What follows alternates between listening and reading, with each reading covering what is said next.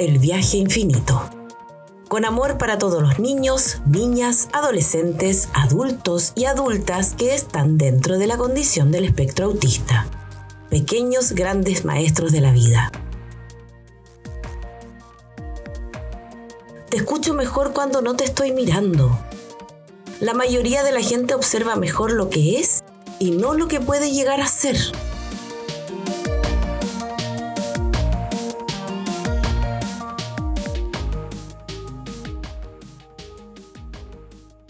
Bienvenidos y bienvenidas al onceavo capítulo del Auti Podcast, El Viaje Infinito. Hoy estaremos con Constanza y Joan hablando justamente de lo que nos convoca, el autismo. Recuerden escucharnos en Spotify, en Google Podcast y en Apple Podcast. Y revisar nuestras redes sociales, Descubre Autismo, Centro Labedul y las personajes que les hablan, Constanza Echeverría y Javiera Farías. Bienvenidos entonces a El hombre en búsqueda de sentido. ¿Cómo estás, Constanza, hoy por la tarde? Bien, cansada después del trabajo, pero como ya teníamos planificado eh, poder grabar este capítulo, qué mejor que poder grabarlo con Joan también, que es uno de los jóvenes a los cuales yo también he aprendido bastante de él. Eh, llevamos un tiempo también en conjunto en la terapia y bueno, le ofrecimos la opción de que él también quisiera o contara su experiencia luego de ser diagnosticado también de, eh, con autismo.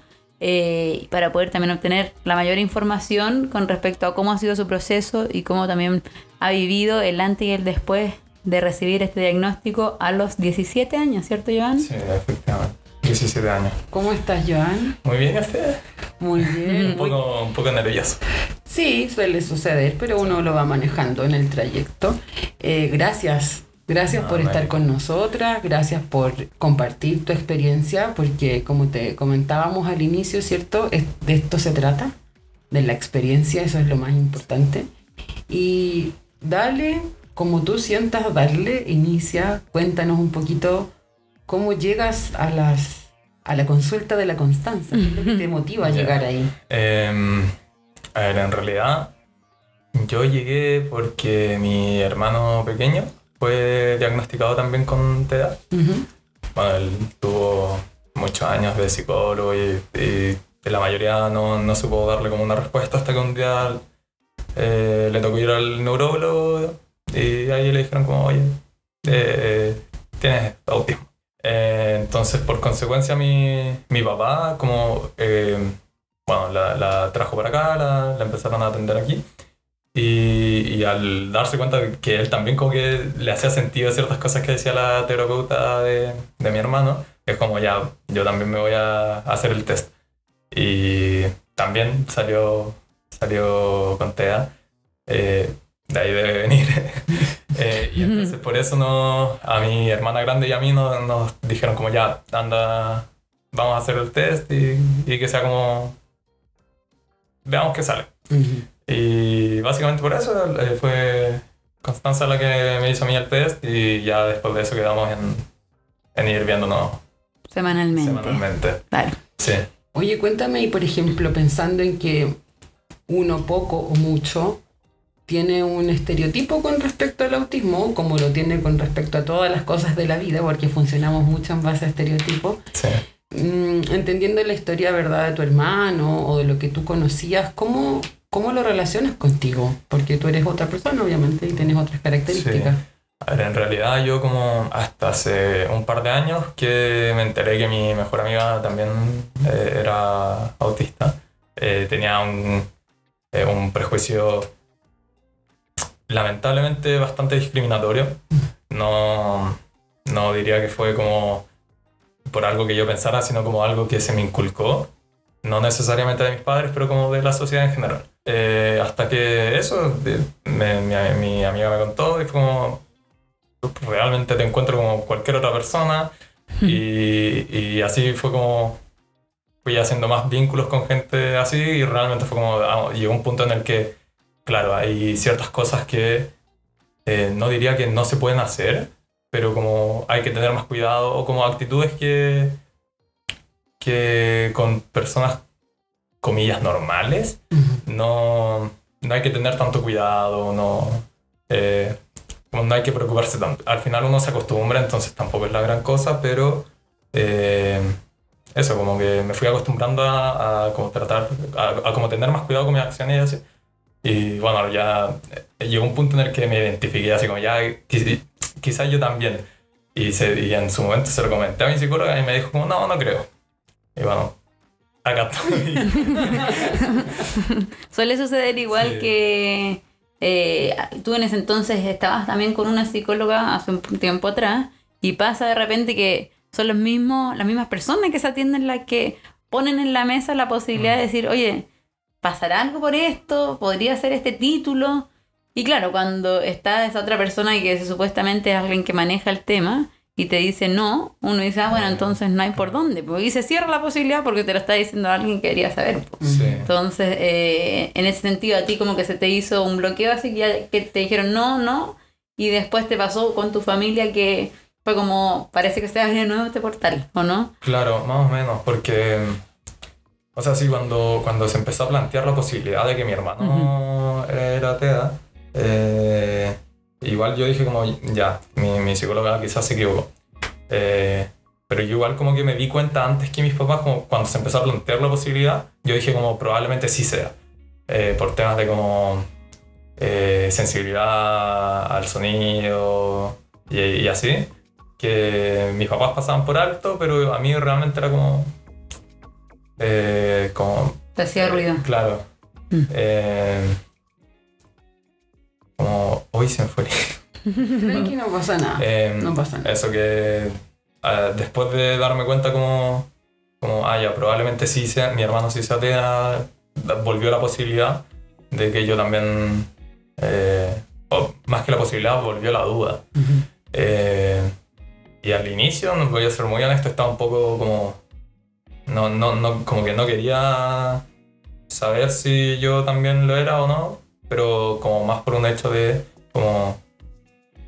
No sentía que fuera necesario saberlo no, y. Bueno, me, me equivoqué totalmente.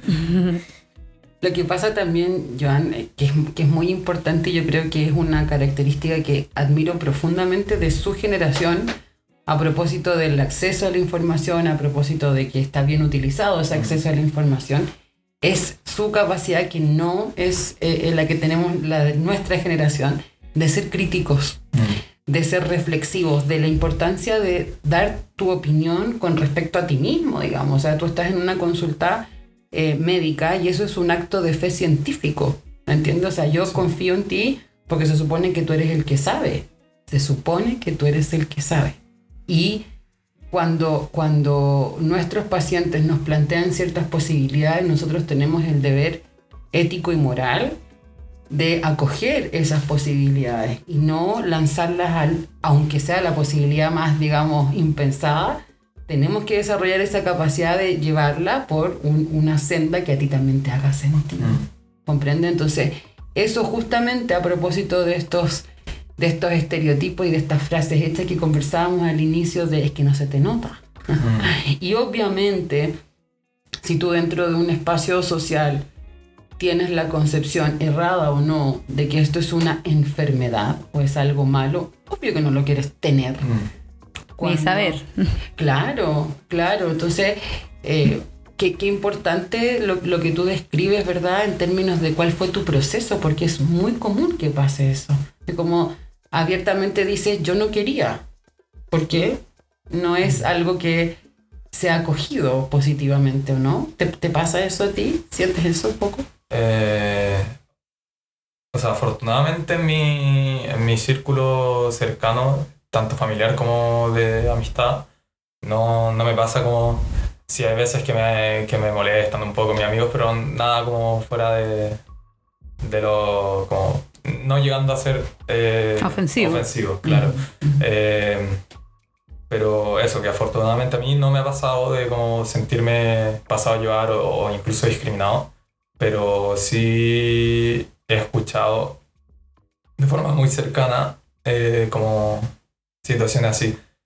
Y, y al final es como pasa únicamente porque está normalizado, según yo. Como, eso que decía se ve como una enfermedad, se ve como algo malo y es como...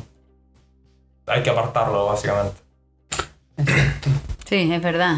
Eh, pasa también harto que además tú estás como en una situación eh, diferente porque además estás como cúlmene a terminar también toda la escolaridad. Va a salir ahora de, de cuarto medio en unos dos, tres meses más o menos y, y se vienen otros desafíos, por cierto, que era lo que hablábamos hoy día en la sesión y con eso también el cómo uno los puede ir enfrentando a medida de que también cuáles herramientas tengo, qué creo que, me, que necesito también ir puliendo, cómo me, me organizo, que también es súper importante, y cómo también me proyecto a, a un próximo año que va a ser totalmente diferente a la rutina que ya tenía establecida, ¿cierto? Que es como el colegio igual uno responde como a, a un sistema que ya conoce. Entonces después uno cae en lo desconocido. Sí. Y eso también trae sus desafíos para cualquier persona, pero a lo mejor, no sé si te pasa a ti de repente que es como un poquito más abrumador incluso. Sí, eh, como sobre todo pensando en... eh, porque al final uno en el colegio, aunque lo deteste mucho, se termina acostumbrando Sí, y, claro. y al final es una zona de confort. El colegio es un... eh, es como una zona segura, entonces... Es como- predecible. Sí, totalmente. El, el otro día me lo puse a pensar así como va a ser súper raro cuando yo salga y no, no tenga que levantarme a las 6 para llegar al colegio a las 8 y hacer Exacto. las mismas cosas los mismos días. Sí. Entonces, eh, es- no sé si yo, al menos para mí, no sé si tanto abrumador o ahora no. Hace unos meses eh, sí, sí me pasaba más que nada porque no sabía qué estudiar. Ujú. Eh, pero es chocante. Eh, porque sobre todo mientras más se acerca el, el momento en el que sales, es más fuerte, es como eso, que se va acercando y es como, nunca pensé que me iba a tocar a mí. Y bueno, no creo que le pase solo a la gente con TEA. sí, No, le pasa a Exacto, todos. le pasa a todos, Sí. pero- Exacto. Pasa que, que de esto que tú hablas, Joan, es súper importante porque finalmente, si uno lo analiza, no tiene que ver con el autismo propiamente tal, tiene que ver con la valentía de un joven de 17 años de querer conocerse a sí mismo. Y que eso en, en lo clínico redunde en un diagnóstico de autismo bien por ellos, digamos. Pero, pero si tú te fijas, ¿cierto? Y entiendo que así es, el foco de las terapias tiene que ver con eso, sí. como con la importancia de anticiparte. Sí, eh, yo honestamente cuando llegué acá llegué pensando como ya se va a parecer como a, a un psicólogo o algo así. y todo lo contrario, en el, en el psicólogo, al menos en el que yo fui, era como un monólogo donde yo contaba ya me pasó esto, no sé qué, y de repente una intervención de, del profesional. Eh, acá es todo lo contrario, una conversación de eh, puede, puede empezar perfectamente por un, ay, me pasó esta cosa, pero, pero se va desenvolviendo. Y yo no sé cómo lo hace Connie, pero siempre llegamos a hablar del tema de que, que ella quiere. Así como Llegamos que- al punto. Claro, de, de alguna forma u otra llegamos al punto que, bueno, en, en mi caso era como más que nada como el que estudiar, que eh, todo lo que viene siendo después del colegio. Eh, pero curiosamente como incluso como sin, según yo incluso si no se llegara a ese punto, igual como que súper ayuda bastante a mí al menos. eh, yo soy bastante cerrado en realidad fuera de mi familia, soy súper cerrado. Mm. Y como hablar con, con la Connie me, es como una práctica al final del día, es como hablar, o sea, ya, ya tengo confianza con ella, entonces igual como que Sí. medio que me suelto más, pero eh, sí que he notado que desde que vengo acá eh, me cuesta bastante menos como iniciar conversaciones con gente que desconocida por ahí. Claro, practicamos entre los dos. Claro. Entonces al Sí, final es porque como... uno también está haciendo lo Sí, suyo en términos de, de- de terapia. De- no, no solamente como desde lo profesional, como cierto, de ponernos en este como, eh, escenario, así como plataforma. Ahora me pongo en mood profesional y escucho. No, no, la vida no funciona Sí. así.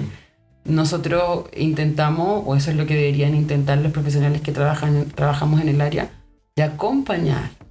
Y acompañar sí o sí implica respeto, tolerancia, eh, entender desde lo profundo la, la diferencia, ¿entiendes? Mm. Que, in- insisto, tiene la nominación eh, clínica TEA. Mm.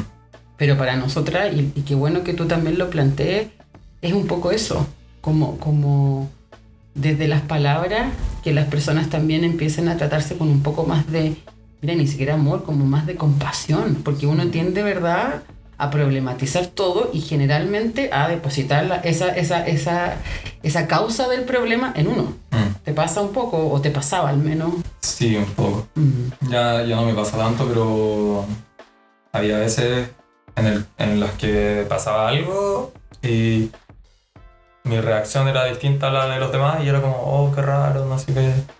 Eh, y si seguía así como harto tiempo, al final yo decía como, ¿qué, qué, qué hay de raro conmigo? A- a- O, o no recuerdo muy bien qué pasó, pero sé que era un evento triste porque, eh, porque la mayoría de mis compañeros eh, la pasaron mal, así como se pusieron tristes. Y a mí realmente ni me vino ni me fue, fue como, mm, pasó ya. mm. Y, y después alguien me lo mencionó y me dijo como, oye, ¿por, por, por qué tú, tú no estás triste? Y le dije como, no sé. Y, y ahí yo dije como, hay algo raro conmigo. como- y no, no o sea, para los ojos de alguien X probablemente sí, para mí realmente no, simplemente como...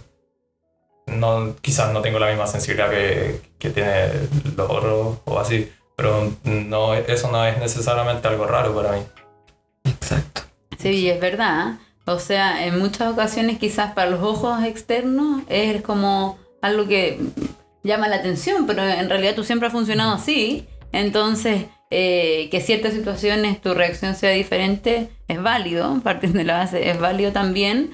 Y, y también ahora siento yo que has tenido como más opciones, como más paletas de opciones para poder reaccionar a otro tipo de situaciones o a las mismas situaciones que siguen ocurriendo, porque igual Joan convive con más gente en su casa también y sabe también cómo poder ir de a poquito abriendo espacios o buscando otras formas de resolver en la contingencia de, de ser adolescente casi adulto. Entonces, eh, yo creo que eso también te, se te ha un poquito como abierto algunas opciones de ya, resuelvo ahora de otra manera o Claro.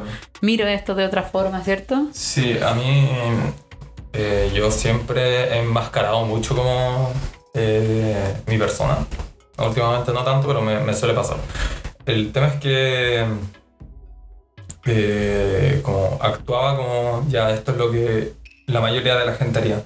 Y claro, a veces me funcionaba perfecto y, y yo feliz, pero había situaciones en las que eh, las herramientas que este enmascaramiento como del mundo normal me daba no, mm, no me ayudaban. Como ni siquiera diría que no llegaban a ser suficientes, como directamente no me servían. Y claro, ahora que, eh, que tengo un diagnóstico y todo, eh, he ido como... He tenido la certeza de como, ah, ya me pasa esto, entonces puedo aplicar estas otras cosas Exacto. que efectivamente me ayudan. Entonces, eh, quizás antes enmascarar eh, quien yo era no era bueno, pero ahora yo realmente siento que me, que me ha dado como dos partes del mismo mundo. Exacto. Entonces, como tengo eh, las opciones de ambos lados. Exacto. Y que, exacto, exacto, está muy, muy bien eh, dicho. Porque en, en primer lugar, la- el, el enmascaramiento o, o estas estrategias, ¿verdad?, están descritas más desde el punto de vista del, del- del tipo femenino, el autismo femenino. Y justamente desde, desde lo clínico, el, el autista hombre de alto funcionamiento, que es un nombre demasiado rimbombante, que es básicamente cuál sería tu diagnóstico, ¿cierto? También enmascara. Y desde, desde, desde eso, desde esas estrategias, es justamente lo que uno intenta hacer en las terapias. Que tú te posiciones en la situación social, en la situación socioemocional altamente demandante y tengas este espacio para, si tú quieres verlo así, reflexionar Mm. y decir, claro, yo ahora voy a enmas- enmascarar, comillas, deliberadamente. Porque resulta que estoy con mi polola, resulta que estoy con mi mejor amiga, un ejemplo bastante burdo quizás, Sí. bastante coloquial, y me está preguntando cómo me veo y se ve realmente mal, pero entonces como ella es gravitante para mí emocionalmente, no puedo ir a por, oye, por favor, sino que, mira, de repente podríamos mirar otra opción, te fijas, eso es, no es en- enmascarar, porque justamente Lo que ocurre cuando yo no soy consciente, comilla, de que estoy enmascarando, es este sufrimiento, es a costa de ti mismo. Es como un Sí. auto. Exactamente, exacto. Y, y, y, hay- y se provoca una, una controversia enorme porque es como, bueno, yo estoy siendo honesto, yo estoy siendo sincero. Claro. ¿Cuál es el problema de eso? Sí, ¿Cierto? Me, me ha pasado. ¿Te ha pasado? Sí, una, una vez en el que eh, una chica con, le- con la que anduve me dijo como, eh, yo quiero estudiar obstetricia. Y yo le dije como, no te veo estudiando obstetricia, honestamente. Como, me preguntó por qué, le dije como, no sé, como, eh, te veo como en clase y, y realmente no, no, siento que no, no es como que te vaya a ir mal, pero como que no te veo ahí. Y, y no, no, no es que se enojó, pero tampoco se lo tomó bien, porque obviamente nadie, nadie se lo tomaría bien si te dicen como no te veo estudiando esto, y que es algo que tú querías estudiar. Pero después, eh, eso fue el año pasado, ahora a inicio de este año, salió el tema de como, ah, ¿qué, qué quería estudiar? Y, y había cambiado totalmente, como, como dijo, no, obstetricia de segunda opción, pero me di cuenta de que realmente no lo quiere, como... Era lo que te Eh, decía. es lo que te decía, como a mí me venía de como presentimiento, ¿no? Como- Exacto, no, no tenía como razón de ser. claro. Pero fíjate que de igual modo, eso que tú le dijiste, porque por mucho que la forma en que uno plantea sus opiniones sea importante, que de modo personal siempre voy a considerar que lo importante es el fondo, Sí, ¿ah? pero, pero uno trabaja forma, mucho sí. con la forma, sí le hizo sentido, porque de alguna manera cuando uno mastica un poco este tipo de opiniones y si, tal- y, y- y- y si ella va hacia ti también para escucharla, es porque tú sí eres gravitante, si es una Mm. opinión que le haga sentido Mm. quizás eso y muchas otras cosas más, Claro. o eso la llevó a ir a mirar, mira, Joan se dio cuenta, él es observador, a mí me importa, y la reacción inicial es la más negativa. Tú te das Sí. cuenta que no lo tomó tan bien. Ahora, por eso también es tan importante no quedarse con, ni con las primeras impresiones, ni con las reacciones iniciales, Sí, ¿no? que ahí también presta para que uno so- sobre reaccione, no se lo tome tan bien, pero claro, el fondo de la información estaba buena de parte de Joan. Totalmente, sí, sí. totalmente. Y, y, por ejemplo, ahí, ¿verdad? Cuando tú comentas esto con, con- con tu amiga, con tu compañera, ¿cómo ha sido para ti, en retrospectiva también, pensando antes de saber que, que- que estabas dentro de la condición autista, justamente el- el- las relaciones interpersonales, las pololas, los amigos, las amigas, ¿cómo ha sido eso para ti? Fuerte. Fuerte, fuerte. Bueno, ese, ese es transversal, digamos, es fuerte, Claro. es fuerte. Es que, a ver, eh, primero con la amistad, porque es mucho más como simple, yo diría. Eh, realmente, como, como digo, yo si agarro confianza soy bien abierto, si no soy bastante reservado.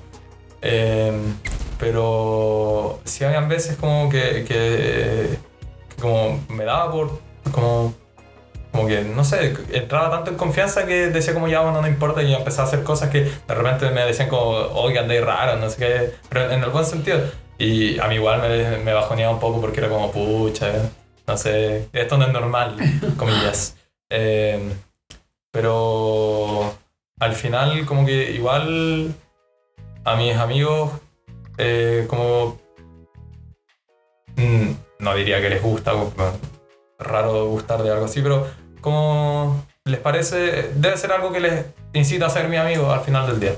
Eh, como me da características como no sé cuando entro en confianza soy más chistoso por ejemplo.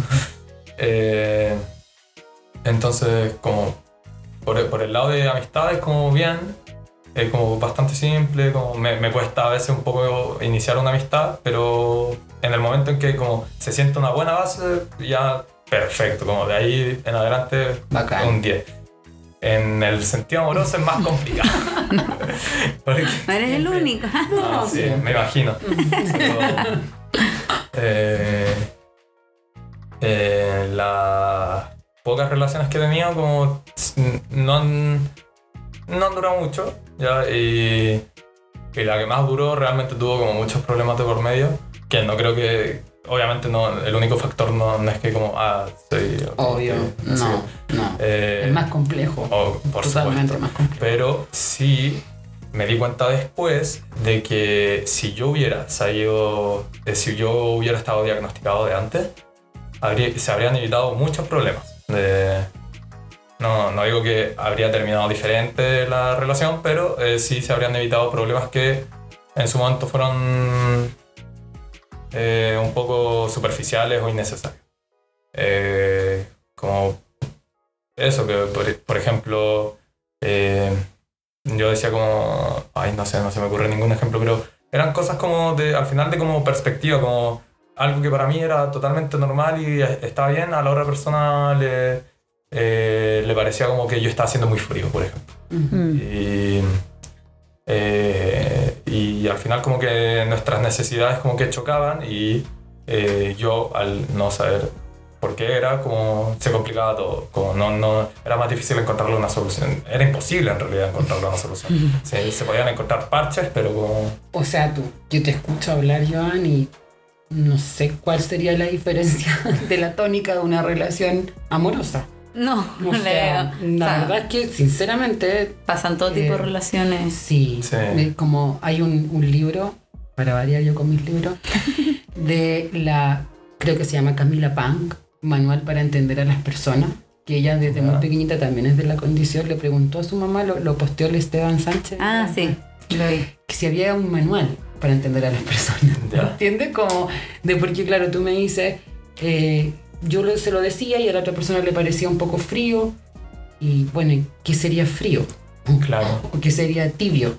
¿O cómo yo tendría que decirte algo para que tú me entiendas mejor? Tengo que estar primero preguntarte a ti cuál es la forma para que yo adapte lo que te quiero decir o llego y lo digo. Claro, a, ¿Cierto? Mí, a mí me pasaba como... eh, eh, ponte tú que mis acciones no demostraban suficiente, por ponerte un ejemplo. Claro. Y yo decía como, ya, ¿cómo, ¿cómo hago? Porque yo sentía que para mí yo estaba demostrando caleta. Pero, eh, entonces le dije como, bueno, ¿y entonces cómo hago? No sé, eso cae en ti. Y yo- Claro, eso es muy amplio. Muy es amplio. como, "Uh, no Te mató, así". te Sí, mató, te mató. el mundo. Así No, como, claro. Y- Eso cae en ti, mira. Y yo dije como, bueno, eh, a, a intentar nomás. Y, y después, al- como a la semana, no, ya no sabía qué hacer. Entonces, mm.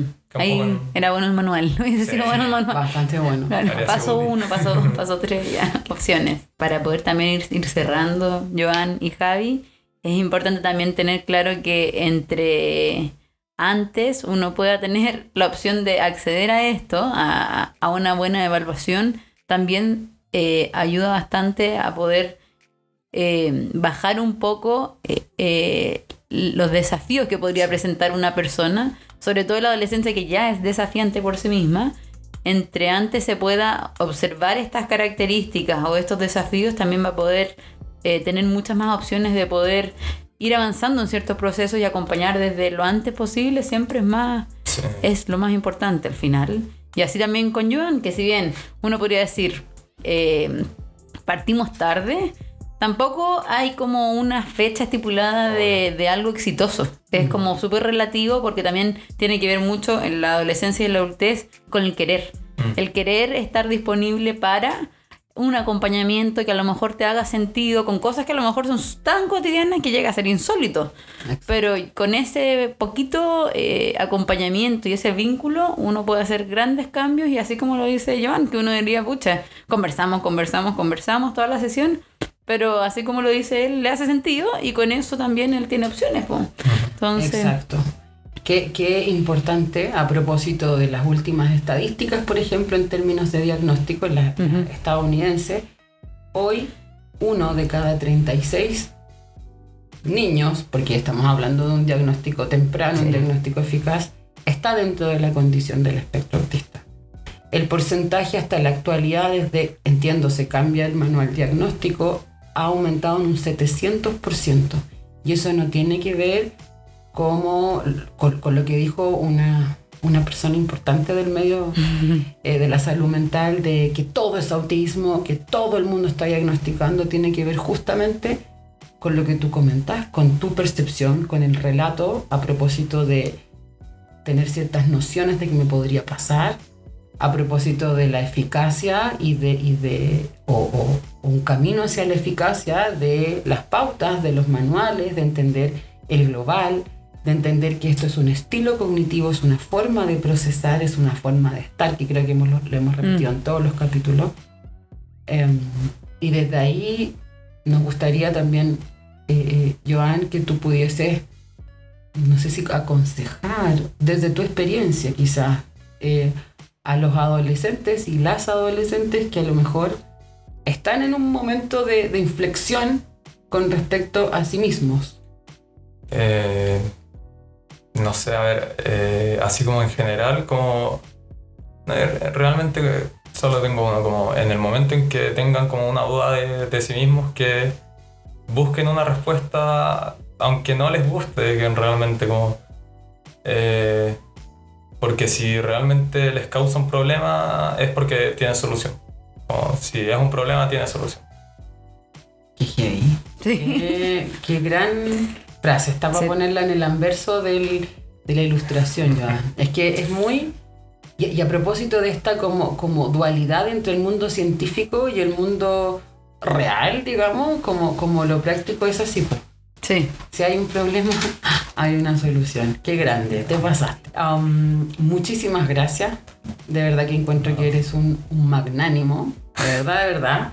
Nosotros con la, con la Constanza siempre hablamos de eso, de, cómo ha sido nuestro aprendizaje como personas y como profesionales eh, desde ustedes, desde los pequeñitos, desde los adolescentes, desde las adolescentes, los adultos. Es un, un viaje infinito. Literal, un viaje infinito. Es que por cada persona uno aprende. Por supuesto. En la medida que tengáis todas las, las, antenitas ahí puestas en eso. Y no en diagnosticar, no en patologizar, en entender. Mm. ¿Cierto? Y desde ahí reflexionar.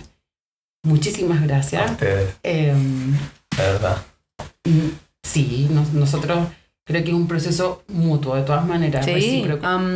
ha sido un gusto nuevamente encontrarnos en este conversatorio. Nos veremos prontamente en un próximo, capítulo, valga la redundancia. Muchas gracias por su tiempo, por escucharnos. Recuerden buscarnos en Spotify, Apple Podcast y Google Podcast como Auti Podcast, El Viaje Infinito. Un gran abrazo y que estén muy, muy bien. Chao, chao. Auti Podcast, El Viaje Infinito. Con amor para todos los niños, niñas, adolescentes, adultos y adultas que están dentro de la condición del espectro autista. Pequeños grandes maestros de la vida. Te escucho mejor cuando no te estoy mirando la mayoría de la gente observa mejor lo que es y no lo que puede llegar a ser.